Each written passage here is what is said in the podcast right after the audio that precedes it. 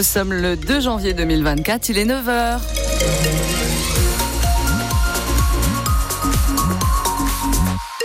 Les infos, François Pelleret. Bonjour, Victoria, bonjour. à vous. Euh, dis donc, qu'est-ce que ça souffle, c'est agité aujourd'hui hein? Ah oui, oui, oui, il y a une vigilance jaune pour des phénomènes de vent et de crue. On en parle à la fin de ce journal. Tout de suite, retour à l'info. Les virus en tout genre sont à la fête en ce moment. Les médecins, les pharmaciens le voient bien. Euh, les rhumes, les grippes, les gastro, les bronchiolites, sans compter le Covid, tous occupent le terrain. Faut dire qu'avec l'humidité, hein, la pluie quasi incessante, nos organismes sont mis à rude épreuve. Et puis, il y a un autre paramètre. On portait beaucoup plus euh, le masque ces dernières années, ce qui nous préservait, mais ça c'était avant. Aujourd'hui, on est plus vulnérable. Il suffit de se promener dans les rues de Metz pour s'en rendre compte. Jules Hauss. Dans les rues les plus calmes du centre-ville, on est très vite guidé par le doux écho des passants qui se mouchent et des tout grasses. Ici, l'interprète, c'est Constance. Depuis une semaine. Quand même Oui. Poussette dans une main, mouchoir dans l'autre. Cette fois, c'est Claire qui ne remercie pas sa fille. Je l'ai attrapé à la crèche et qui me l'a repris. Ah oui, ça c'est les joies. D'être parent. C'est juste un petit rhume. Bah, ça va, hein, on fait avec. Elle, elle va mieux.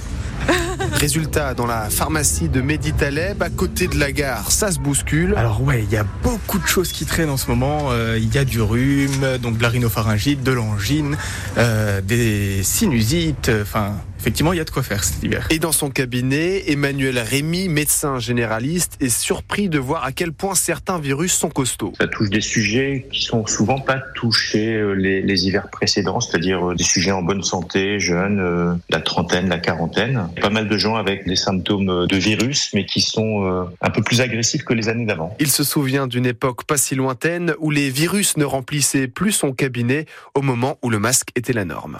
Bon, ça souffle encore beaucoup aujourd'hui. Il va pleuvoir aussi énormément, jusqu'à 50 mm attendus dans la partie ouest du département. D'ailleurs, prudence sur les rives de l'Orne, sur les rives des Deniers et de la Sarre. Ça peut déborder, mais dans le quart nord-ouest de la France, c'est un cran au-dessus. Dix départements sont en orange sur la carte des inondations.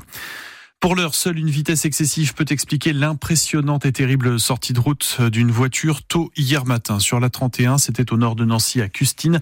Des analyses toxicologiques sont en cours. Euh, deux des quatre occupants du véhicule sont morts, des trentenaires. Les deux autres ont, euh, ont, sont sérieusement blessés. Et puis un automobiliste qui s'était arrêté pour aider les victimes a lui aussi été blessé.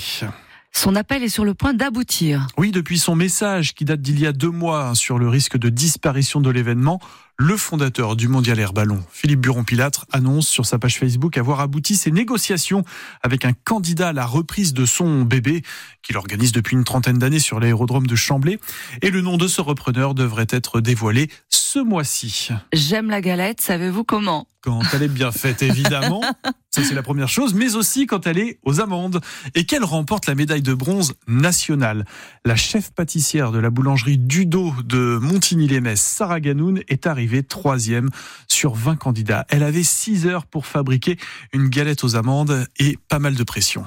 Il y a une très grosse pression, c'est stressant, c'est dans un labo qu'on connaît pas, on est 20 candidats en tout, deux groupes de 10 personnes, il faut s'adapter au matériel, s'adapter au four, donc il faut essayer de jongler avec le temps, les gens s'adapter à tout ça. Donc de base déjà un concours c'est stressant, mais là encore plus de réussir en deux jours à faire une galette parfaitement ronde, parfaitement feuilletée. On s'est bien entraîné, on se libère du temps en dehors de, du travail et on fait ça dans les labos. Et parce que là il fallait s'entraîner par rapport au, au temps qui était très serré, qui était très juste. Il y a des pénalités si on dépasse le temps. Il y a beaucoup de pénalités sur euh, le nombre de pertes. C'est très calculé, c'est très serré. Et euh, d'être une femme sur le podium, ben, j'étais d'autant plus ravie puisqu'on était deux femmes sur 20. Donc autant vous dire que la possibilité d'être sur le podium était quand même assez, euh, assez restreinte. Et ouais, surtout très contente.